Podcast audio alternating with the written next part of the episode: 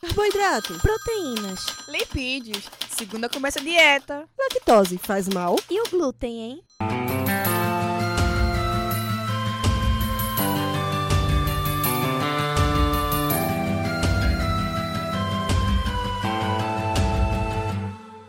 Começa agora mais um Alimenta Cast.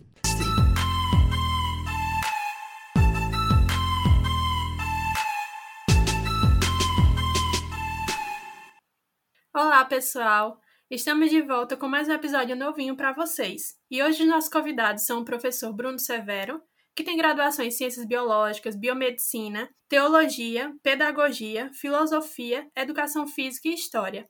É psicanalista clínico, educador sexual, tem especialização em análises clínicas, em psicopedagogia, em sexualidade humana, em psicologia do esporte e em inteligência emocional. Mestrado em micologia pela UFPE e doutorado em microbiologia também pela UFPE e pós-doutorado em medicina tropical. Dentre diversas atuações, coordenou de 2015 a 2019 o Núcleo de Atenção à Saúde do Estudante, o NASCE, da PROAS na UFPE. Faz parte do Conselho Social da UFPE, coordena o espaço de inteligência emocional e psicopedagogia da UFPE.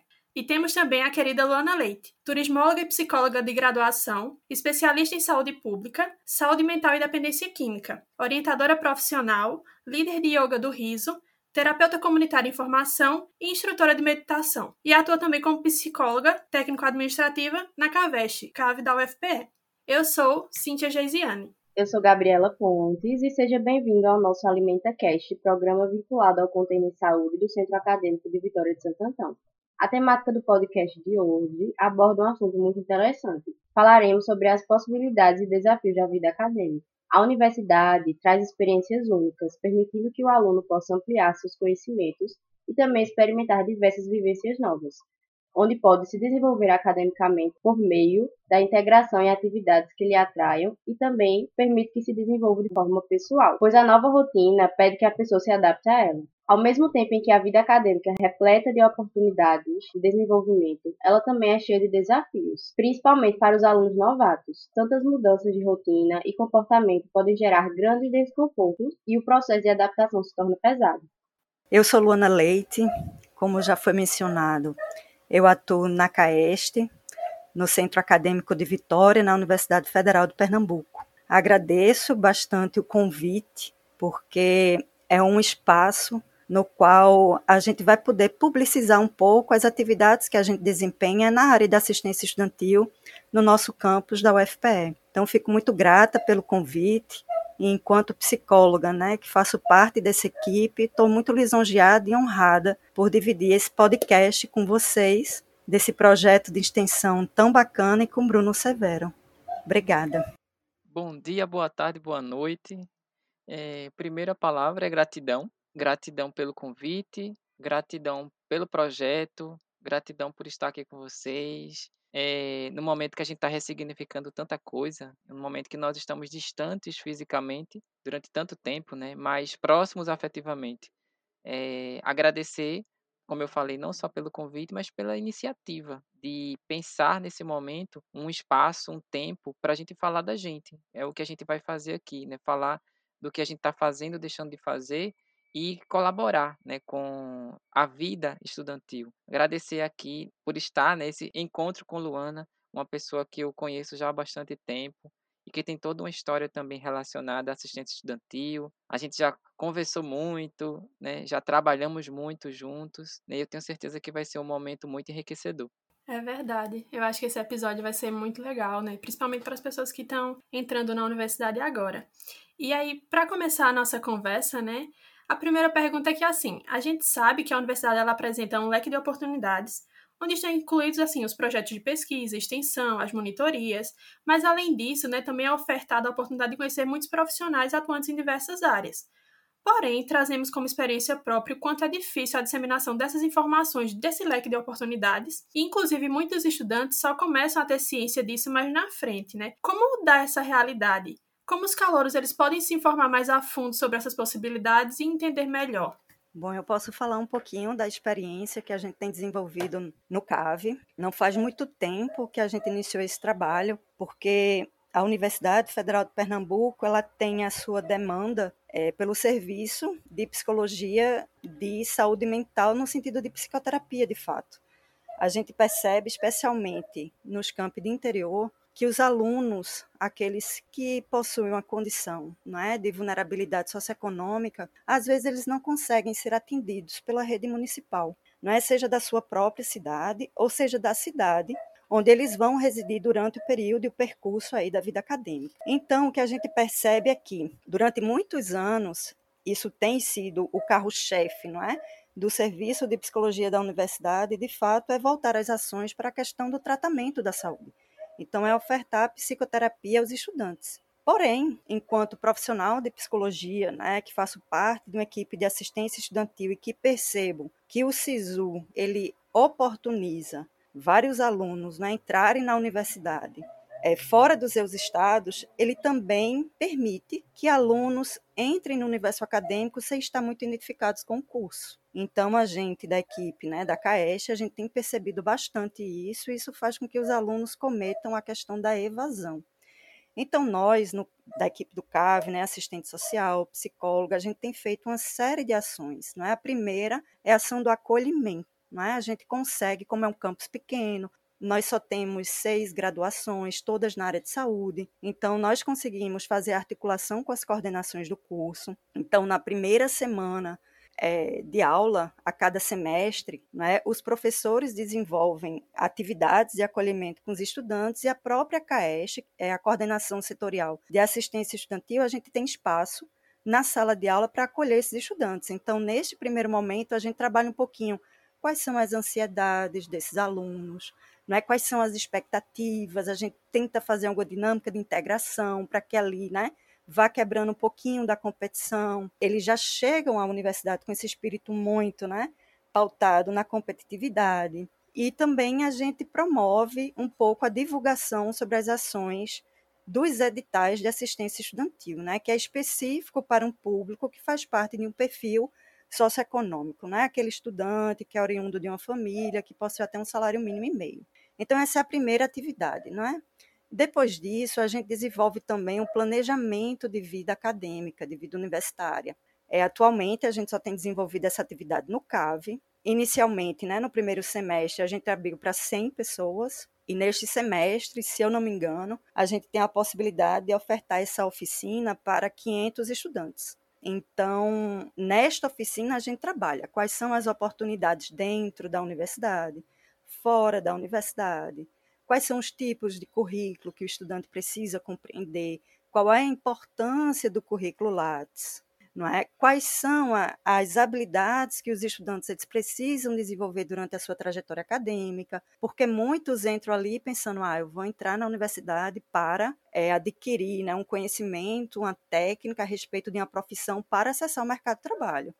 Mas a gente precisa desconstruir um pouquinho esse modelo, não é? Porque o mercado de trabalho pode ser acessado a qualquer momento. A vida universitária é muito mais ampla do que um conhecimento teórico. Lógico que várias profissões que possuem seus códigos de éticas, se faz sim necessário fazer esse percurso, né, acadêmico, né, no sentido cognitivo mesmo, né, de em busca dos conhecimentos em sala de aula, através da pesquisa, através da extensão, mas a universidade é muito mais ampla do que isso. Um exemplo que a gente pode dar no CAV é que a gente tem, né, essa oficina de planejamento de vida universitária para os alunos do primeiro e segundo períodos. Né? A gente não permite que um aluno de outros períodos participe, porque a gente não tem vaga para muitos estudantes, então a gente limita para os alunos ingressantes a cada ano. Para os alunos de final de curso, né, os concluintes, a gente tem ofertado o planejamento de carreira que aí a gente vai trabalhar um pouco a ansiedade desse estudante para acessar o mercado de trabalho. E entre né, esse momento e outro, a gente tem a questão da reorientação profissional. Então, a gente também né, tem com, começado né, inicialmente a implementar um trabalho no CAV que ele vai além né, da assistência estudantil pautado em bolsas, que os alunos percebam que a psicologia é apenas é, atendimento de psicoterapia. Né? A gente precisa cuidar do estudante na sua visão, não é, de uma forma mais holística, digamos assim, e principalmente, né, também percebendo que ali há uma demanda, que é uma demanda de orientação profissional, né? uma demanda de preparar esse jovem para que ele desenvolva as habilidades, sim, as hard skills, as habilidades cognitivas, técnicas, mas também as soft skills, que são aquelas habilidades que atualmente o mercado de trabalho visa bastante, não é? Para esse profissional. Então, é desenvolver né, habilidades de comunicação, trabalho em equipe, solução de problema, ter capacidade de empatia, capacidade de liderança. Então, a gente tem tentado fazer com que os estudantes, a partir do primeiro e segundo períodos, eles já percebam o que, que a universidade possui não é? Para que eles possam desenvolver nessas habilidades e até mesmo construir o próprio network, que a gente sabe também que hoje o mundo né, é bastante globalizado, é, faz diferença, não é? Você tem uma boa rede de contato, você tem uma boa rede de apoio. Então é mais ou menos assim que a gente tem trabalhado na CAEST e no CAV, não é? Infelizmente é algo ainda muito incipiente, né? Digamos assim, né? Que o CAV ele sempre ele é considerado né, um campus laboratório, né, meio de laboratório na UFPE, então a gente tem dado início, e aí, realmente, de fato, com a pandemia, poucos alunos ainda é, despertaram não é, para essas ações, então, assim, a gente tem ainda um público muito pequeno acessando, mas a gente tenta divulgar ao máximo, né, através dos, dos e-mails de todos os alunos que ingressam na universidade, como voltamos ao presencial, a gente coloca né, cartazes e todos os murais dentro do próprio campus. As divulgações elas acontecem né, sempre na rede, na mídia da CAEST. Então, tem sido assim esse trabalho né, que a gente tem desenvolvido na, na UFPE Vitória de Santo Antão. E eu também né, posso falar um pouquinho a respeito né, do campo de Caruaru no Agreste, porque lá existe um projeto de extensão que é o Integra CAA. Então, no Integra CAA existe uma acolhida um pouco mais, digamos assim, tipo um evento, né? É um evento muito lindo, assim, eu acho que toda universidade brasileira deveria ter. É muito lindo, porque eles recepcionam durante todos os dias. Então, no primeiro dia tem aula magna com o reitor. O reitor, ele vai até o campus, né, do interior, né? Tem também uma palestra, né, com o próprio diretor daquele campus tem a apresentação dos professores, né, principalmente os coordenadores de curso, tem um dia específico né, para que cada representante ou responsável né, de um setor administrativo da universidade fale um pouquinho né, para, esses, para esses universitários ingressantes o que, que eles podem receber e ofertar, né? Assim, o que cada setor pode ofertar para esse estudante tem um momento de oficinas. Então, nessas oficinas, assim, o aluno que é veterano, ele pode colocar uma oficina, a pessoa que é de, da comunidade externa da UFPE também pode fazer algum tipo de oficina professores, técnicos. Então é um momento de realmente a comunidade ter uma integração, né? Todo mundo se vê, todo mundo, né, se confraternizar naquele momento. E no final tem sempre uma atividade, digamos assim, mais de lazer ou voltada para a cultura, que pode ser um passeio para um espaço natural, né? Perto ali daquele campus, pode ser uma ida, né? Algum restaurante, algum parque. Né? Existe a feirinha também, onde quem faz artesanato também pode né? oferecer seus produtos e serviços ali. Então, realmente, ele traz uma vida para esse estudante que está ingressando. Então, é uma oportunidade para que o estudante ele já possa ter uma noção do que é a vida universitária. Agora, não basta somente a universidade ela pensar nessas ações e ela querer é, desenvolver ações que facilitem a vida do estudante. Né? Esse estudante ele também precisa é, perceber o que a universidade está oferecendo e se engajar nessas propostas, né? de mente aberta, com muita vontade, né? vontade de de se transformar a partir daquilo que os professores né, têm ali para oferecer e as demais pessoas da comunidade. Pronto. Em, em relação a, a esse leque de oportunidades, né, que a universidade oferece, eu sempre vejo também o que eu passei, eu acredito que todo mundo aqui, quando entrou na universidade, né, passou. É, é um mundo novo, então a gente acaba percebendo que é diferente daquilo que a gente vivenciava na escola, né, no ensino médio. Então, esse leque de oportunidades gera na gente, até no início, uma ansiedade como eu vejo, tem muitos estudantes, a partir do momento que sabem, né, que conseguiram a vaga na universidade, ele já, né, se já fica logo com ansiedade de ir na universidade para conhecer, né, onde é que eu vou estudar, o que é que eu vou fazer, então já gera uma ansiedade. Então, pra, quando chega na universidade, uma das coisas que a gente deve pensar é mostrar para ele, né, para o estudante, que ele não está sozinho. e mostrar para ele as oportunidades. E também trabalhar nele essa gestão das emoções, porque é o que a gente observa. Eu acho que muita gente se identifica com isso, né? É, é o que a gente observa em todas as universidades. É, o estudante chega com muita vontade de tentar fazer tudo, de querer fazer tudo, e a gente sabe que não, você, não, você não vai conhecer a universidade é, em apenas um dia, né? Então, por isso que tem esses eventos, né, que você tem de apresentar, de boas-vindas. Tem várias pesquisas que mostram, por exemplo, que esse primeiro dia de aula, ele é tão importante, ele é tão significativo para o estudante, que ele pode repercutir por toda a vida profissional do estudante. Por quê? Porque se eu for na sua casa e eu não for bem recebido, eu não vou querer mais voltar lá. Não estou dizendo que se o estudante não for bem recebido numa universidade, no primeiro dia, ele não vai querer voltar.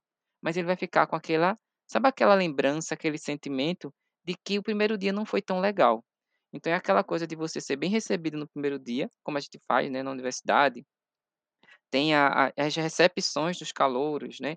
É, cada centro, cada departamento, cada coordenação de curso faz de uma forma, isso é importantíssimo. A gente sempre observa em outras universidades, nas grandes universidades do mundo, o primeiro dia de aula é um dia voltado para o acolhimento.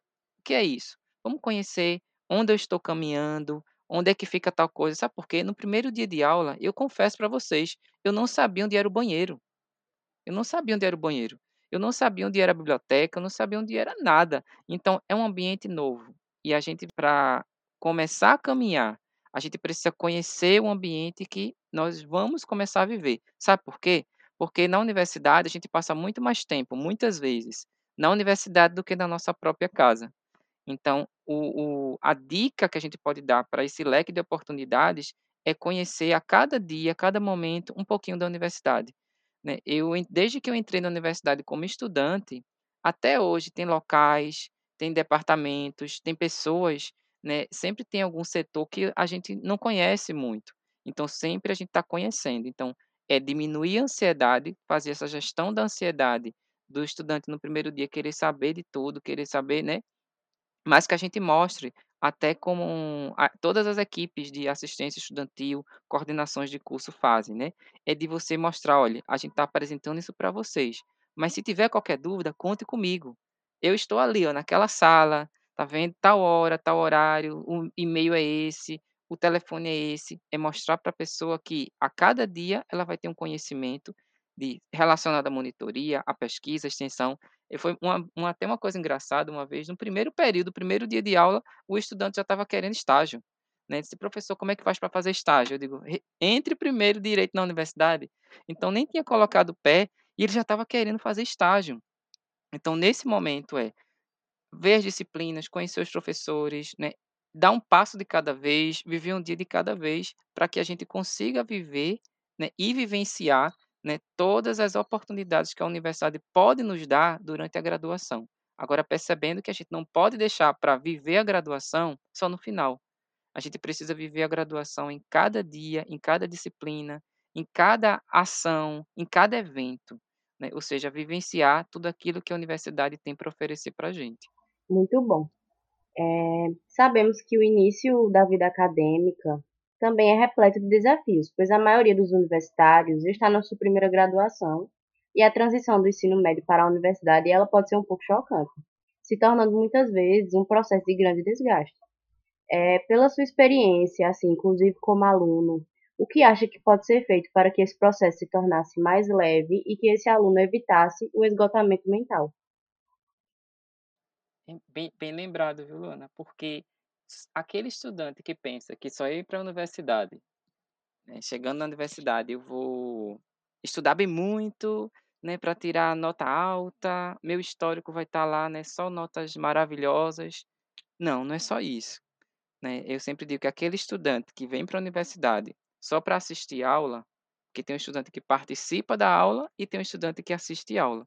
Então é você participar da aula e vivenciar né, é, tudo aquilo que a universidade tem para oferecer, você sim vai sair com muito além do que um histórico escolar excelente, né, que a gente sabe que é essa vivência. Então, como Lona colocou, você fazer parte de comissão de formatura, né, é fazer parte de um projeto, fazer parte de algo que saiu da sua cabeça, Que você na universidade não vai só reproduzir o que as outras pessoas fazem, você vai produzir também.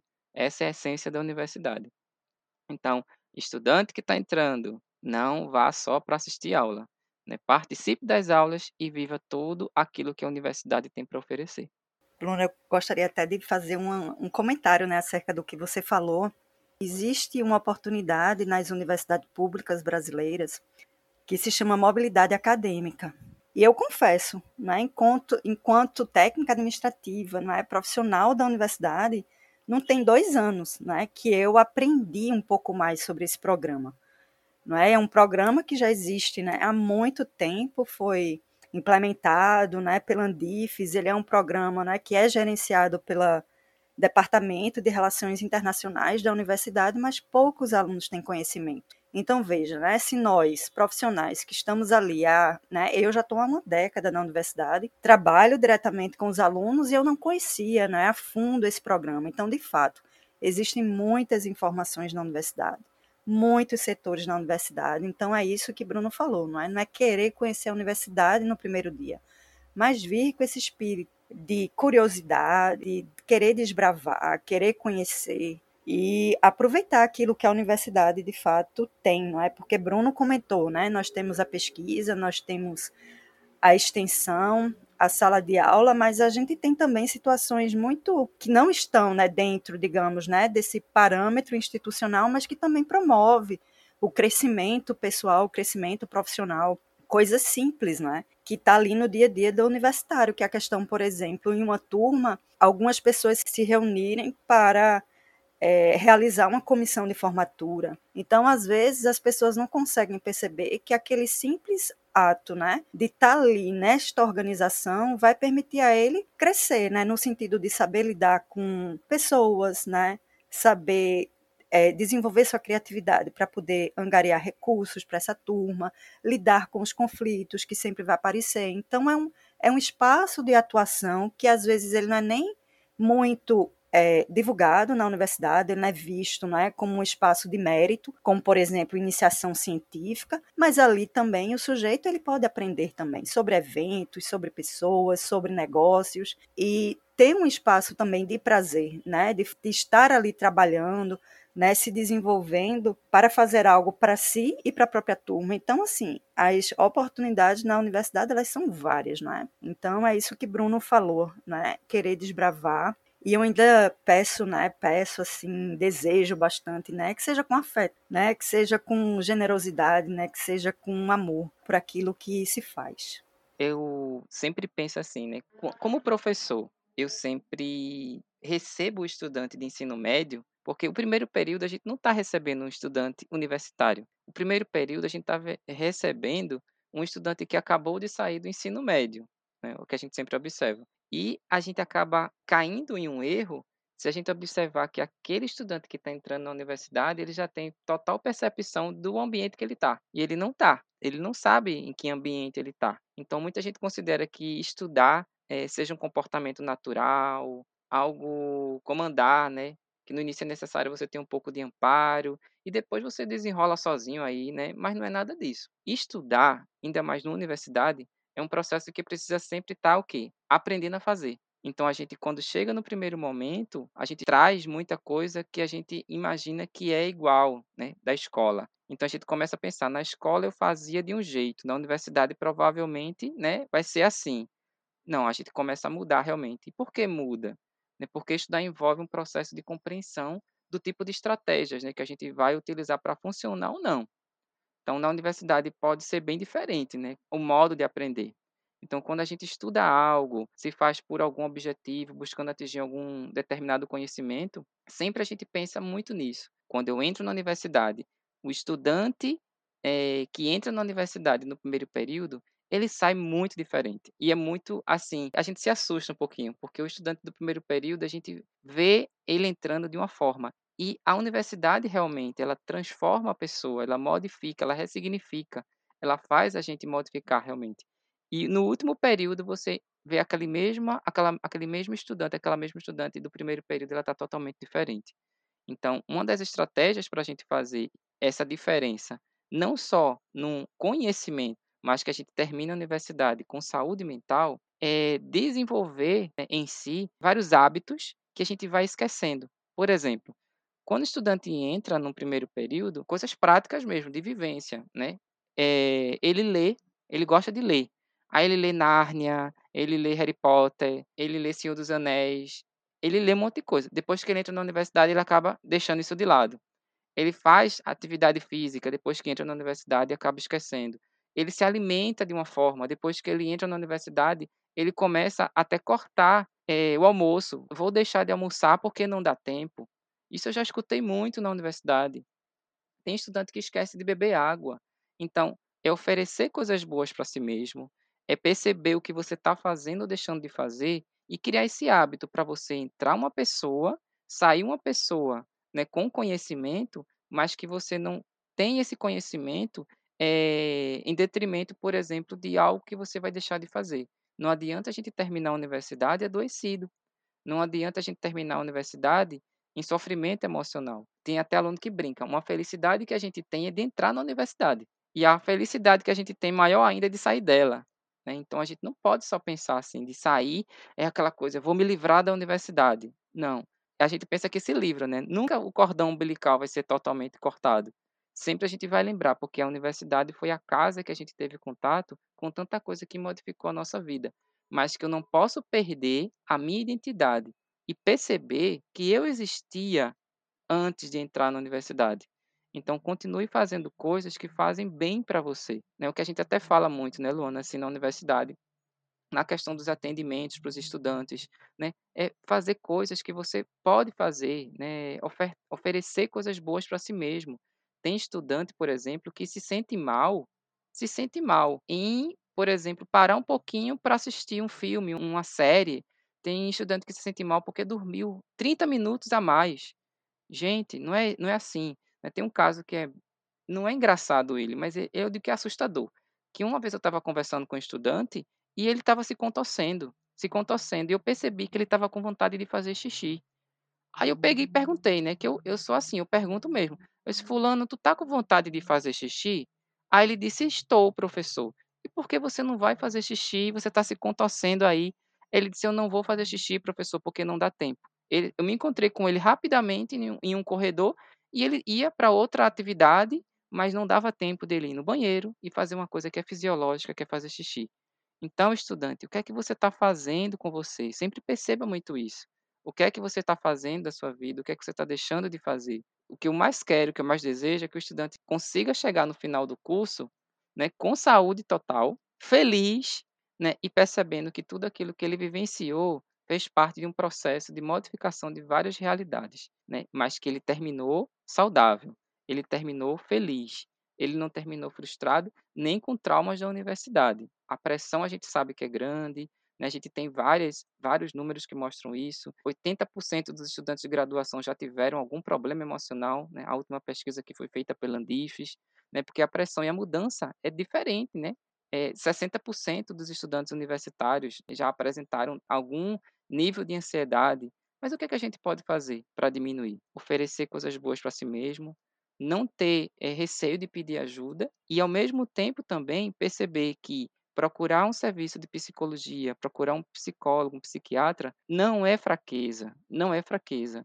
Porque se eu preciso de um dentista, eu vou cuidar do meu dente. Se eu estou com uma dor é, no braço, eu vou procurar um especialista em braço. Se eu estou com uma dor no meu pé, eu vou procurar um especialista. Porque na parte emocional a gente tem vergonha. Então, ofereça coisas boas para si mesmo e não tenha vergonha de fazer isso. Verdade, acho que é muito importante, né, falar sobre essa pressão que geralmente existe na universidade.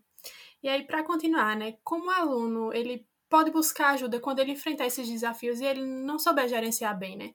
O que o núcleo de assistência estudantil ele pode oferecer para auxiliar nesse processo? É, a CAEST especificamente, a gente possui o serviço, né, de plantão psicológico. Então, a gente tem uma profissional, psicóloga, que o aluno ele pode não é, acessar através do e-mail, através é, da própria é, presencialidade, né, ele pode agendar um atendimento e aí ele vai ter essa escuta inicial. Né? Caso seja percebido algum tipo de necessidade de um atendimento de psicoterapia, vai ocorrer um encaminhamento para um município onde o aluno resida, ou até mesmo no próprio é, município onde o CAV está localizado, né, que é em Vitória de Santo Antão. Infelizmente, no, em Vitória de Santo Antão, a gente não conta com a equipe como existe em Recife, que é o NASE. Então, Recife, os alunos que estejam né, se sentindo muito ansiosos. Bruno falou aí, né, a questão de que o estudante às vezes deixa de fazer coisas, né, para tentar dar conta da demanda na universidade. Então, aí a gente já pode tentar, né, supor que possa ter aí hábitos de procrastinação, pode ter algum tipo de uma, né, uma depressão leve, né, que está fazendo com que o estudante ele não tenha, né, energia ou, né, que ele consiga organizar o seu tempo, né, gerir o seu tempo para que ele possa cuidar de si, dar conta das questões da universidade. Então, em Recife existe esse NASE, que é Núcleo da Saúde do Estudante, e lá contempla né, vários profissionais. Nesse, neste núcleo a gente encontra médico, psiquiatra, tem assistente social, que quando né, o aluno chega lá e aquele núcleo de profissionais não vai dar conta daquele caso, ele é encaminhado né, para a rede do SUS, né, da região metropolitana, do Recife também, né? Tem nutricionista, tem psicólogos, aí tem psicólogos em Recife que faz plantão psicológico, tem psicólogos que atuam diretamente com os alunos na casa do estudante, atualmente, e tem também os que realizam psicoterapia. Então tem assim, um, digamos, né, uma gama maior tanto de profissionais como de serviços psicológicos. No CAV, a gente só tem o plantão psicológico com uma profissional. É, no momento, eu realizo 11 atendimentos de psicoterapia mas diante né, da falta né, de recursos humanos e até mesmo infraestrutura, a gente está tentando não ofertar mais psicoterapia, porque isso seria ineficaz. Né? A gente faz psicoterapia ainda no modelo individual, e aí, nesse modelo individual, uma profissional né, com 40 horas, a gente não teria como dar conta de, de 1.500 alunos, vamos supor que, sei lá, 10%, né, como a Organização Mundial de Saúde menciona, né, que de uma população, 10% apresenta algum tipo de transtorno mental. Então, a gente não teria como dar conta né, de acolher a todos, então a gente prefere fazer ações mais de prevenção e promoção de saúde. Então, no CAV, a gente tem clube de leitura, que é uma ação onde você pode trabalhar a partir de cada texto várias questões né, que envolvem emocional, envolvem as questões sociais, históricas, políticas, enfim. Né, ali é um espaço de debate também de crescimento emocional. A gente tem as oficinas, como eu já falei anteriormente, as oficinas de planejamento de carreira, a oficina de planejamento e vida universitária para aqueles alunos que estão lá insatisfeitos com o curso, reorientação profissional. Nós temos ainda é, a orientação pedagógica, não é? O aluno ele pode marcar na CAEST, né, o serviço com a nossa TAI, e aí ele vai ter ali, né, vai apontar quais são as dificuldades naquela disciplina e tentar, não é, receber, né, algumas dicas de estudo, algum planejamento de estudo para que ele possa, não é, lidar melhor com as questões universitárias, né, no sentido mesmo, né, de realmente ter um bom desempenho acadêmico. Ofertamos também a cada semestre a orientação de matrícula para aqueles alunos, né, que estão, digamos, ultrapassando o tempo mínimo no curso e isso pode reverberar é, como uma consequência negativa nos auxílios estudantis e possivelmente, né, em breve, assim espero que assim seja, né, assim nós da CAES queremos muito que é implementar novas práticas integrativas e complementares de saúde no LAPIX, né, que é o Laboratório das Práticas lá do CAV. E aí, lá no CAV, qualquer pessoa, né, seja da, da UFPE ou não, pode não é, é requisitar reiki, terapia de florais, auriculoterapia. E aí eu gostaria de implementar, não é, enquanto é, pesquisadora, profissional, técnica nesse laboratório, implementar a meditação, que já é comprovadíssima e tem vários estudos, não somente na área da enfermagem, como também na área da própria medicina, que fala né, que a prática regular de meditação, no mínimo 20 minutos diário, faz com que os níveis de ansiedade diminuam, faça com que a pessoa melhore o foco, a atenção, que se fixe mais, né, digamos assim, que preste mais atenção ao seu aqui agora, no presente. Então a ansiedade está muito ligada nessa questão de futuro. Nós vivemos, né, num momento de incerteza muito grande. Então às vezes os estudantes estão muito mais preocupados com o que eles vão viver daqui a dois, três, quatro anos do que eles estão vivendo agora. Então, isso também é um fator de, né, de elevar um pouco o nível de ansiedade dos estudantes e a meditação pode auxiliar. Então, a gente gostaria de levar né, para o LAPIX a meditação, a terapia comunitária integrativa, não é? que aí a gente vai trabalhar a questão né, de aspectos antropológicos, culturais, experiências pessoais, para que isso né, possa servir de apoio para aqueles que apresentam algum tipo de situação que esteja tirando sono, por exemplo. E eu também gostaria de levar o yoga do riso. Também sou líder em yoga do riso, só que yoga do riso não é considerada uma PIX pelo Ministério da Saúde. Então, a gente só está esperando, né, a aceitação das coordenadoras, né, as professoras é, Sueli, Rogélia, William, para que, que a gente possa é, implementar essas práticas no LAPIX, nesse laboratório, e talvez também, nesse momento, trazer o chá com história, é? que é, um, é uma ação que a gente vai fazer que vai estar pautada muito no humor para quebrar um pouquinho o ritmo da academia, que realmente é muito sério. É um tempo não é, muito curto no sentido entre ter aula, participar de pesquisa, participar de monitoria de extensão, então a gente sempre vê, né, professores, técnicos e alunos sempre muito correndo, né, sempre muito sem tempo, então a gente quer ofertar nem que seja um minutinho ali, né, uma horinha ali naquela semana, um espaço de alívio, de contar causos, né, como dizia nosso Ariano Suassuna, não é? e trazer humor, que também é, é um forte fator de resiliência, não é? Então é isso, assim.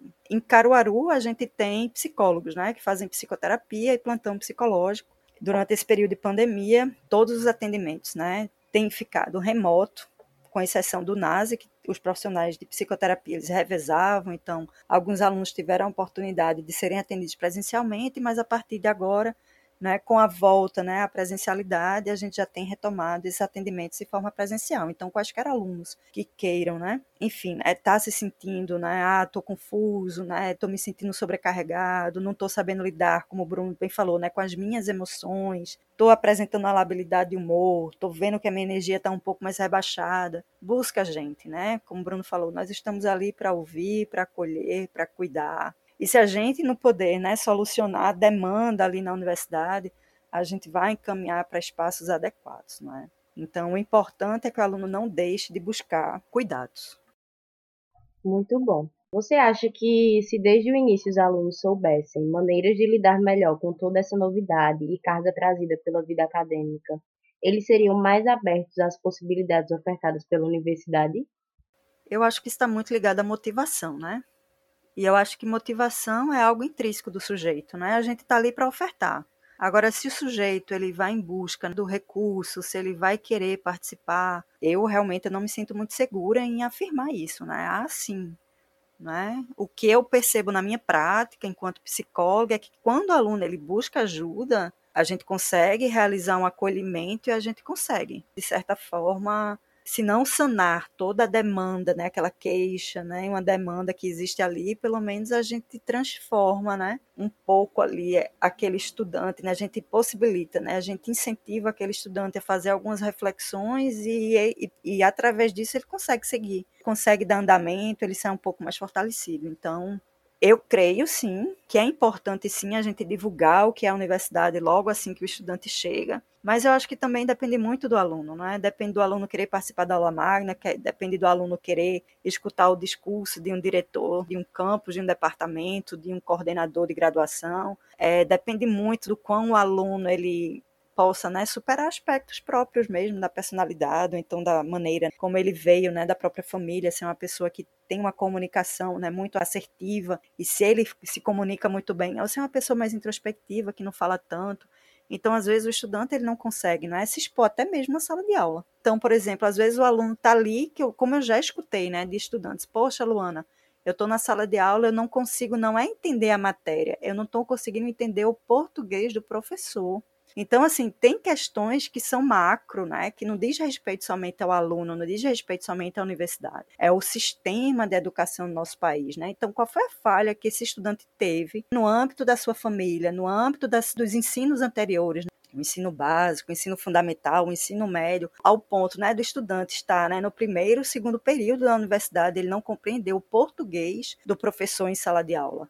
Então, assim, são déficits que existem e que aí vai partir do aluno de correr atrás. Isso a gente está falando numa, no aspecto né, do português, como a gente lida no dia a dia é, talvez seja mais simples de ser superados, mas a gente tem os cursos de exatas, com as disciplinas de algoritmo, a disciplina de geometria analítica, né, dos cálculos diferenciais 1, 2, 3 e 4. Então, assim, um aluno que não teve uma boa base na matemática, um aluno que não se dedicou tanto à, à física, né, nos ensinos do primeiro, segundo e terceiro ano, porque, como o Bruno bem falou, né, é diferente o espaço acadêmico, universitário, do nível médio. Né? O nível médio ele vai para aula, assiste, tem atenção, decora, faz uma prova, fila ou não e passa.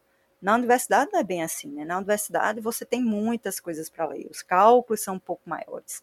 Então o estudante ele tem que vir para a universidade com uma base. Então é saber, né, que se ele entrou na universidade com algum tipo de deficiência, que ele vai encontrar pessoas que poderão ajudá-lo, agora que ele também vai ter que se implicar nesse processo. Né? E eu acredito sim que quando existe esse tripé técnico, docente e aluno, dá certo. Além desse processo de adaptação, quais são os principais desafios encontrados pelos alunos, assim, que vocês conseguem observar? Desafio que eu observo, assim, não só como docente, né, durante todo esse momento, todo esse tempo de, de docência, mas também no, na conversa com os alunos, e principalmente no período que eu passei com a equipe do NASE, eu sempre fazia algumas perguntas e essas perguntas iam me mostrando, vamos dizer, um diagnóstico daquilo que estava se repetindo. Né? E entre as coisas que eu sempre perguntava assim era o que influenciava negativamente na vida acadêmica desses estudantes, independente do período, né? Então, a gente já vários casos de você receber estudante no primeiro período que já já está apresentando alguma coisa que está fazendo com que a vida dele né, não esteja, vamos dizer assim, sendo influenciada de forma positiva. Então, muitas vezes era ansiedade, aquela ansiedade, né, que é viver um futuro que a gente nem sabe como vai acontecer, se vai acontecer. Então, ansiedade, é a questão da depressão, a ideação suicida, que a gente observa isso não só uma universidade específica, mas no ambiente universitário de forma geral, problemas familiares. Então, o desafio não é só o estudar, porque quando ele termina a, a aula, a atividade, eh, o estágio, né, a monitoria, a pesquisa, que ele volta para casa, ele pode estar tá lidando ali com problemas familiares. Então, isso era muito recorrente também é muito recorrente. Então, tem muitos estudantes, principalmente agora. Eu converso com muitos estudantes e eles sempre dizem assim: professor, está tão difícil também nesse período remoto estudar em casa, porque muitos não têm um local adequado para estudar, não tem um silêncio necessário para que ele se concentre, entre outras coisas. E também relações familiares que muitas vezes têm conflitos, então, problemas familiares. A vulnerabilidade econômica, se já existia antes da pandemia, agora também existe né? Porque a gente tem muitas famílias em que tem pessoas que perderam o emprego, né? Estudantes que começaram a trabalhar também, mesmo na pandemia, para sustentar a família, porque a situação ficou muito complicada. Então, isso aí tudinho influencia de forma negativa um desafio, né, para a aprendizagem. E até mesmo em cursos, por exemplo, noturno, é, que você observa que o estudante passou o dia todo estudando, então ele já chega assim com muita motivação para estudar, mas o cansaço é visível, né? Então, o rendimento também você acaba né, observando que ele está fazendo de tudo para estar tá ali. O, o, baixo desempenho acadêmico também que alguns estudantes apresentam, por conta também da, daquilo que eu chamo de querer ser perfeito. Então, tem muito estudante que fica triste porque não tirou 10, né? Não, então, na, na universidade, é diferente. Eu sempre falo muito isso, aquela comparação que a gente fez com o ensino médio. Na escola, eu tirava 10, 10, 10, 10. Aqui, professor, na universidade, eu estou tirando oito, eu estou tirando sete, como pode? Não, gente, é diferente. Na universidade, sete é um bilhete na loteria que você ganhou. Então, as pessoas querem ter o mesmo desempenho que tinham na, na escola. Então, o baixo desempenho acadêmico, muitas vezes, é aquela, aquela situação que eles vivenciavam anteriormente e que hoje eles não percebem que é diferente. Né? Então, e eu sempre digo, mesmo que você faça de tudo e tem, tire uma nota baixa, vá para fazer uma prova final, ou até mesmo uma reprovação, aquilo ali não vai definir você. Aquilo não define. Aquela nota que está no SIGA não define você. O ranking não define você por completo. Então não vamos deixar, né? Como eu sempre digo, que viver não cabe no Lattes. Se tudo que eu fosse fazer eu fosse colocar no Lattes, né? Não, não dava. Então são poucas coisas que a gente coloca lá, porque viver é, tem até estudante que diz assim, professor, qual é a prova da disciplina? Né? A maior prova da vida é viver. Então, viver já é um desafio. Também o uso de drogas também lícitas e ilícitas. A gente observa muitos estudantes que começam a tomar medicamentos para ficar acordado, tem estudantes que começam a utilizar também o álcool, né? entre outras drogas também. A gente observa isso dentro do ambiente universitário. A pressão profissional, muitas vezes no primeiro período você tem que ser o melhor em tudo. Então a disputa, a pressão, né, aquilo de você ter que mostrar que está fazendo bem. Então essa pressão que existe faz muito mal é um desafio. O sedentarismo, que a gente observa também na universidade, que acaba repercutindo na própria fisiologia, ou seja, as pessoas que não. Porque fazer atividade física é muito bom. Quando você faz atividade física, até a capacidade cognitiva aumenta. A capacidade cardiorrespiratória, o sistema imunológico, o sistema digestório, tanta coisa que fica né, ativada no nosso corpo e muitos estudantes deixam de lado a atividade física porque não tem tempo. Você dorme até melhor a partir do momento que você faz atividade física. E sexualidade também é outro ponto, outro desafio.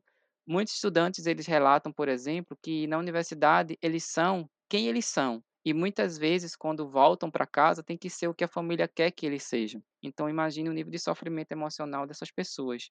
Então, existe sim vários fatores relacionados à sexualidade que influenciam também na vida dos estudantes. Né? A questão da, da orientação sexual, entre outras coisas que eles se sentem muitas vezes com dificuldade de expressar aquilo que eles sentem que eles são.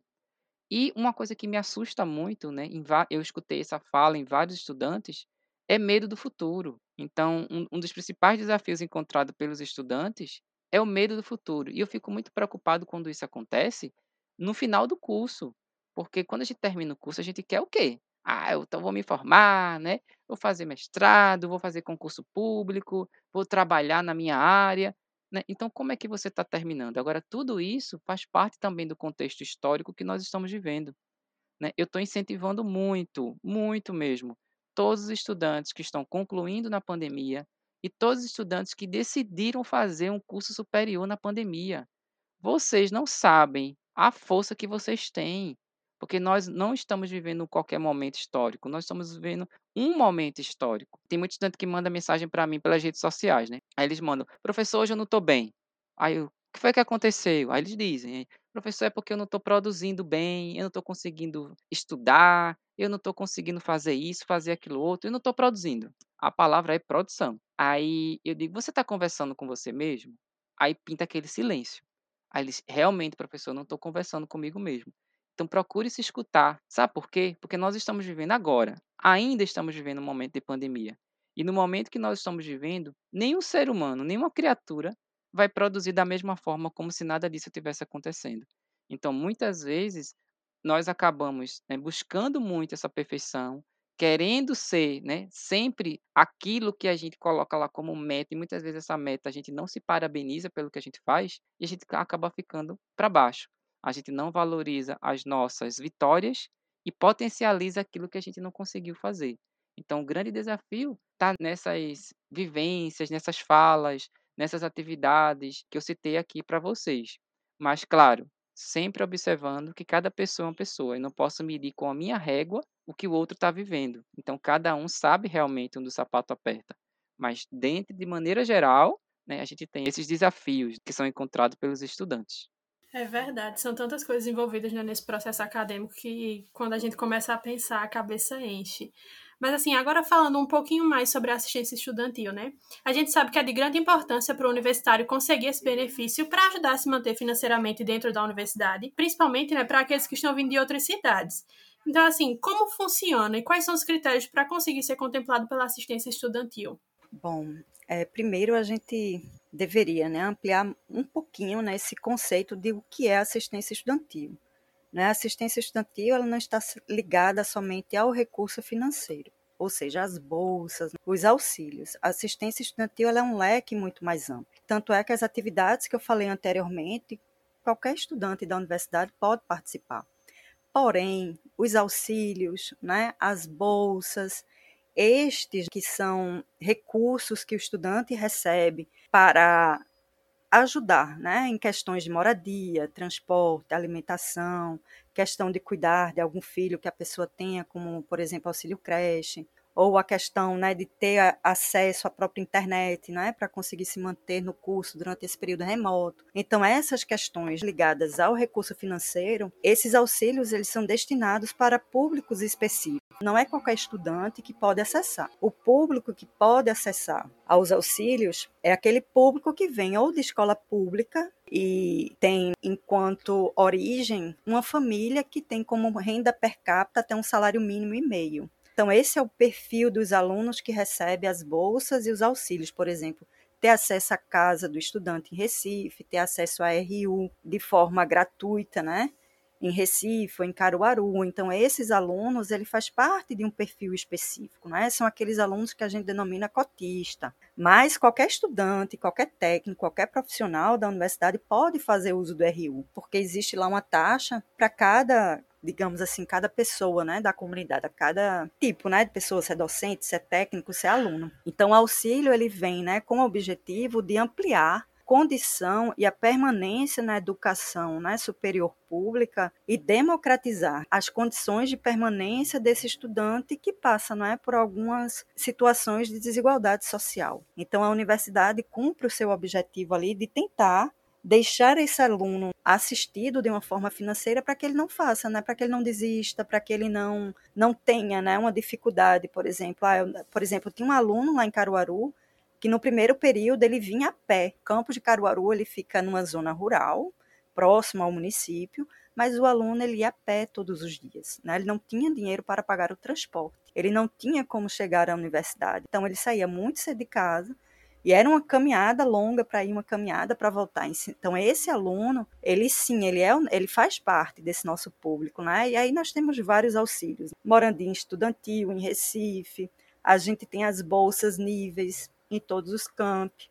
Temos o R1 em Recife, em Caruaru, né? Temos agora a inclusão digital para aqueles que não têm dados móveis. Contamos também o Bolsa Atleta, temos o auxílio creche, temos apoio a eventos. Então, cada, é, cada um desses auxílios existe a sua, digamos assim, a sua forma de acessá-los. O principal, né, que é o moradia, as bolsas, eles são acessados através de editais. Então, geralmente 15, 20 dias antes de cada semestre, esse edital ele é publicizado, né? ele está lá no site da Proais, nós de cada camp a gente divulga também nas nossas redes sociais, né? Seja no Instagram, seja no Facebook. E aí o aluno ele pode acessar esses editais e quando né, a gente começa o semestre, vai ter ali um período de inscrição, de inscrições, e ali o aluno ele vai ele é, digamos assim, ele tem toda a responsabilidade, né, por fazer a sua inscrição, ele vai ter ali que colocar várias documentações,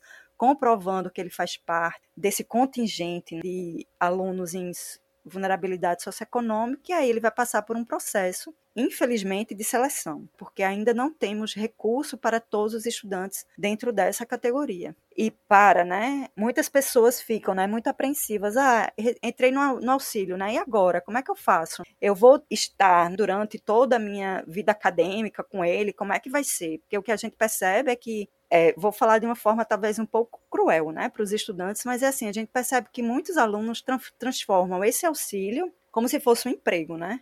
É, e na verdade não é. O auxílio é um, é um, é um recurso de ajuda, né? Então, o estudante ele precisa também cumprir com a contrapartida, né? então ele precisa se formar no tempo mínimo, ele precisa não reprovar por falta, ele precisa não reprovar mais de 50% nas disciplinas. Caso o estudante né, descumpra alguns desses requisitos para manutenção da bolsa, ele pode vir a perder essa bolsa. O que a gente percebe é que tem muitos alunos que entram na universidade, já aconteceu né, da gente não conseguir terminar uma seleção né, de bolsa naquele semestre, então durante aquele semestre o aluno não teve condições de chegar na universidade. Às vezes a história, como o Bruno falou, né, não se alimenta muito bem, e aí isso, isso realmente causa um prejuízo né, no desempenho do estudante, e aí o, o estudante ele reprova, né, primeiro, segundo período, porque está ali nessa fase de adaptação e, digamos, né, de muita vulnerabilidade. E aí a gente nota que quando ele é inserido nos programas da assistência estudantil, ele consegue, sim, né, melhorar bastante o desempenho acadêmico e se adaptar. E o que a gente percebe não é que esses estudantes eles também conseguem se engajar né, em outras ações e não somente se engajar né, no, naquilo que a assistência estudantil oferece. Então, a forma de acesso é essa, né, são editais, o auxílio creche. Ele é um auxílio que você pode solicitar a qualquer tempo, mas ele as vagas, né? Depende de campus para campus, então existe aí uma lista de espera. É? E aí o que eu acho importante mencionar é que a universidade ela não tem somente a assistência estudantil enquanto uma possibilidade do estudante ter um recurso financeiro. Né, os alunos eles podem fazer estágio extracurricular, talvez por isso, né, aquela ânsia né, daquele aluno no primeiro período já querendo estagiar. É, sim, o estágio ele tem né, como finalidade né, fazer com que o estudante chegue mais próximo né, da prática profissional e tentar não é, levar na prática aquilo que ele adquiriu enquanto conhecimento e técnica né, na universidade. Então, esse é o fundamento do estágio, o aluno reconhecer se ele vai gostar do ambiente de trabalho, se ele vai gostar daquilo que ele vai lidar no dia a dia do trabalho, seja os objetos né, no, na vida laboral, seja os conteúdos né, que ele vai ter que é, dominar, né, ter que saber, né, ter que aprender para poder exercer aquela prática profissional. Então, o estágio ele serve muito para isso, né, para que a pessoa experimente aquele local de trabalho para ver se é isso mesmo que ela quer. Mas muitos alunos ainda vê o estágio como uma oportunidade de se inserir no mercado de trabalho. É importante essa experiência? Sim, né? O recurso financeiro é importante, é, mas o que é que o estágio vai te proporcionar além do recurso financeiro?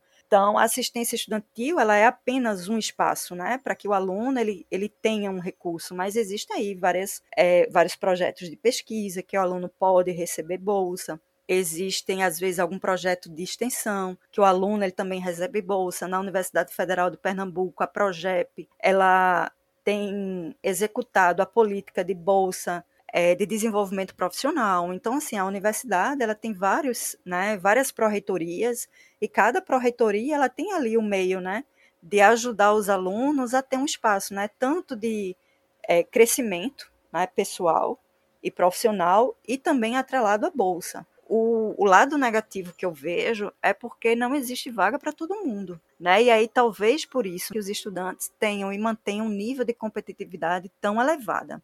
Mas é saber se o aluno se dedicar, se o aluno for atrás, se o aluno ficar atento né, aos meios de comunicação da universidade, ele vai conseguir se inserir em programas institucionais diversos, não somente da assistência estudantil, e que ele vai poder ter um recurso para auxiliá-lo né, nas suas necessidades de manutenção acadêmica. Muito bom. Qual o tempo máximo que os alunos eles podem ser assistidos pela bolsa? E como funciona para alunos retardários? A bolsa, né, atualmente, a resolução, ela menciona que o aluno ele recebe a bolsa desde a aprovação no edital, né? Então ele tem que ser, tem que passar pelo processo do edital, tem que ser selecionado, classificado e ali ele tem início né, ao recebimento do recurso e permanece até o estudante não conseguir cumprir aqueles critérios. E aí é importante mencionar, né? Ah, Luana, eu reprovei por falta uma disciplina em um determinado semestre, eu vou perder a bolsa? Não. Não é porque a gente tem a questão né, do planeja, do, da orientação pedagógica. Então a gente faz né, todo o acompanhamento dos estudantes e ali a gente percebe, né? O que foi que fez aquele aluno reprovar, né? O que foi que fez aquele aluno demorar um pouco mais, né, a concluir o curso no tempo mínimo. Então a bolsa ela vai do momento em que o aluno ele se insere no programa até o tempo mínimo de cada curso, que aí é variável, né? Cada curso vai ter ali o seu tempo mínimo.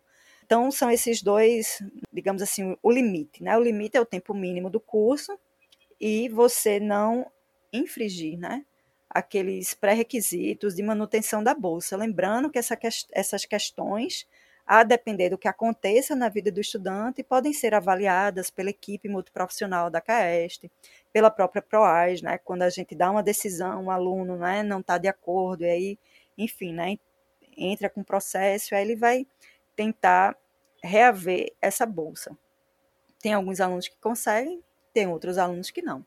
Então é muito caso a caso, é muito pessoal, né? E também acontece, é raro, mas assim, eu já vi e assim achei muito bacana que é quando o estudante ele entra na assistência estudantil e aí estava ali, né, numa condição de vulnerabilidade e aí de repente a família muda a condição.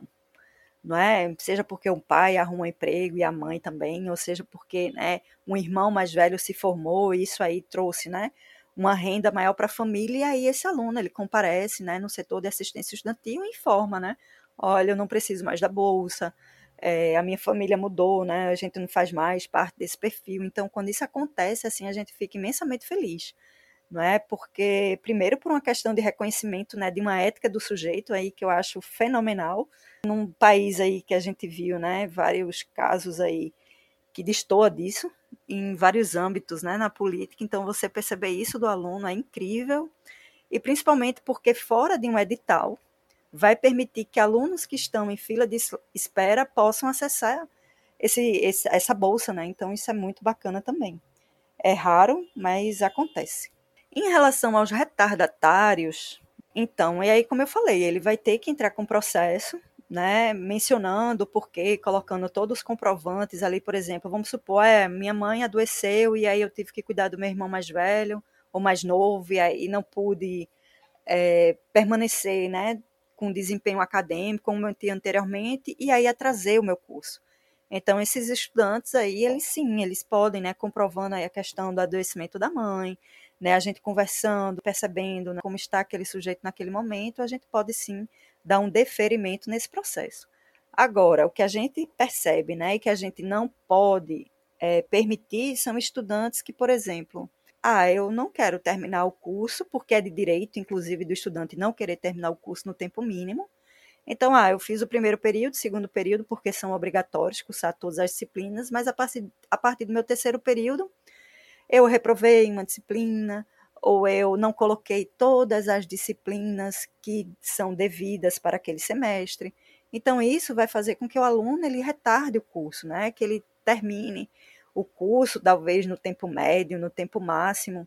E aí não cabe o estudante permanecer com a bolsa, né? Porque aí foi do desejo do estudante não terminar o curso no tempo mínimo. E aí a gente sabe que não tem bolsa para todo mundo. Então, aquele aluno que, por exemplo, ele vem blocado, como o Bruno falou, né? Aquele aluno que gosta nota 10, 10, 10, 10, 9, 10, 8, aí passa primeiro período, segundo, terceiro, quarto, quinto, aí quando chega no sexto, aí, opa, vou pagar uma disciplina aqui, duas disciplinas ali, três disciplinas ali. Mas não pagam todas as disciplinas. Aí no próximo semestre faz a mesma coisa.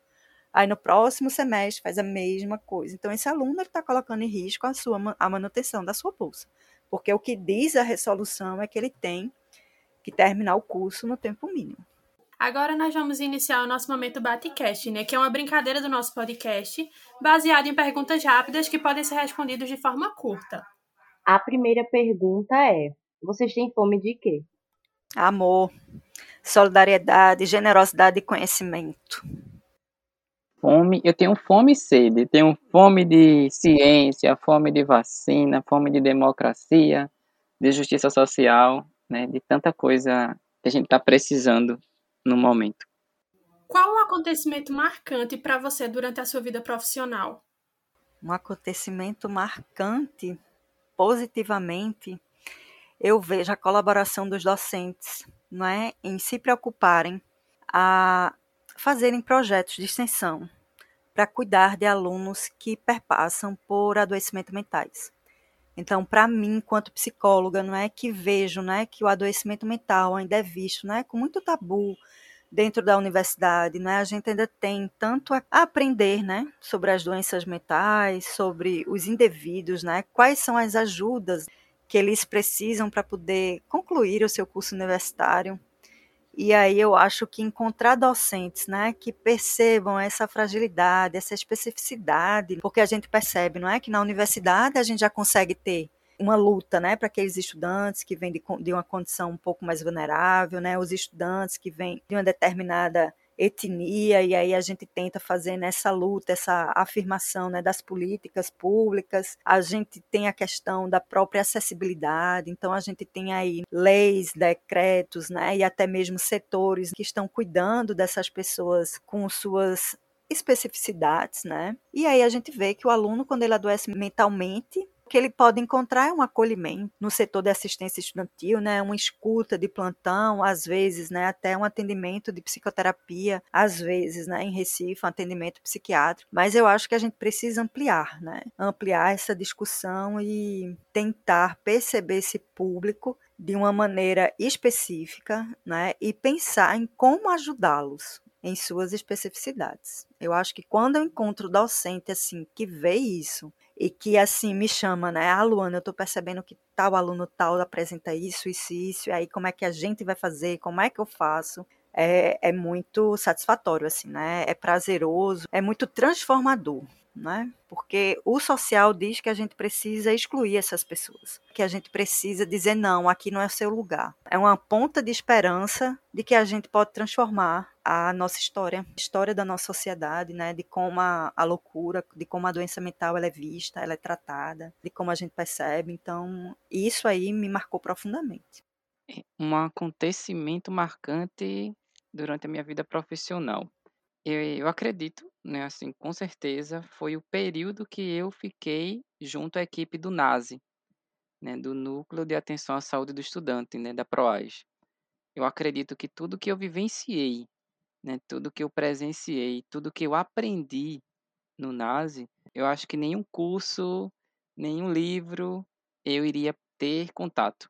Então, foi um período assim de grande desafio, de muito trabalho, é, mas foi muito gratificante. Assim, então, com certeza, eh, a vivência que eu tive, a experiência que eu tive, tudo que eu aprendi, eh, foi realmente um acontecimento marcante, na minha vida profissional e que eu vou levar para o resto da minha vida.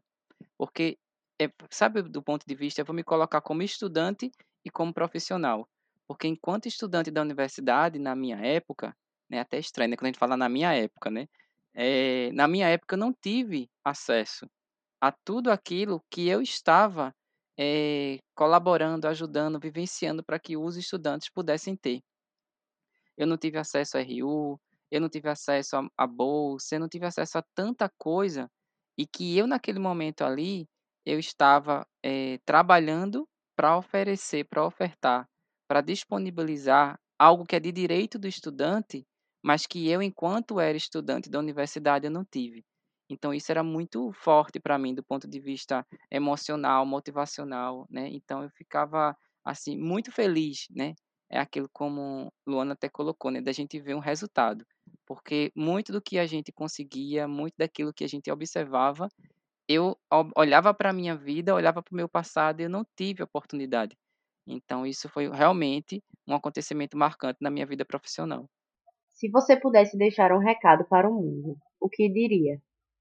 Não faça do seu colega ao lado seu maior inimigo. Permita-se conhecê-lo com abertura, né, para o que não é próprio da tua vivência, né, da sua vivência. Aquela frase, né? Olha o outro com os olhos dele e permita que ele o olhe com os seus próprios olhos. Né? Eu acho que a partir desse olhar e dessa aproximação sala a sala, né, eu acho que a gente pode humanizar mais o nosso contexto universitário. Se eu pudesse deixar um recado para o mundo, e aqui especificamente para para os estudantes, né? Não só os que estão começando, entrando agora nessa jornada, mas os que estão saindo também, os que estão nessa caminhada, é dizer que você é mais forte do que qualquer problema que você possa enfrentar durante minha jornada de estudante, né, que ainda não acabou, eu sempre digo que nossa jornada como estudante não acaba, é, só vou parar de estudar quando eu morrer, né, então até lá eu vou continuar estudando.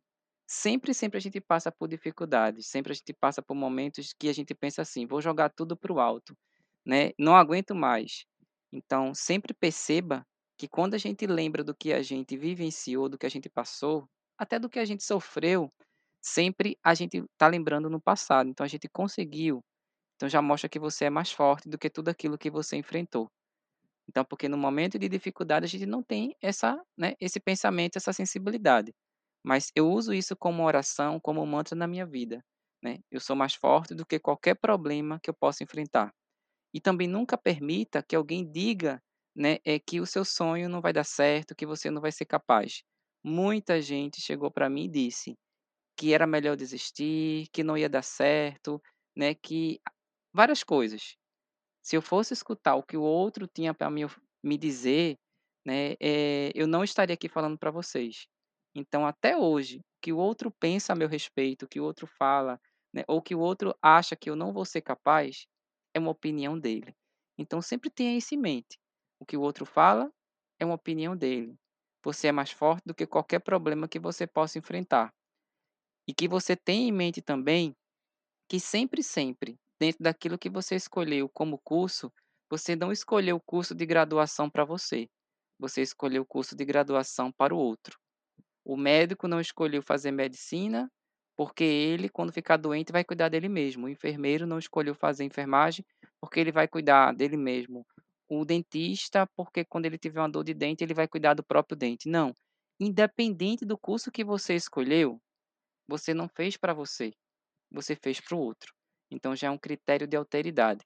O curso que você está fazendo, tudo que você está fazendo, tudo que você está estudando, tudo que você está passando e vivenciando, não é só para você, é principalmente para o outro. Então pense sempre nesse critério de alteridade. Então, nós queremos agradecer a presença dos nossos queridos convidados, né, que nortearam esse podcast tão valioso, um tema tão rico que eu acho que todo tempo do mundo seria pouco para que a gente pudesse conversar e debater sobre isso. Então, a gente quer agradecer pela presença e pela disponibilidade para conversar com a gente. E também queremos agradecer a você que nos escuta. Se cuida e proteja a sua saúde. Nos siga nas redes sociais, arroba AlimentaCast e arroba Container Saúde. E até o próximo AlimentaCast. Alimenta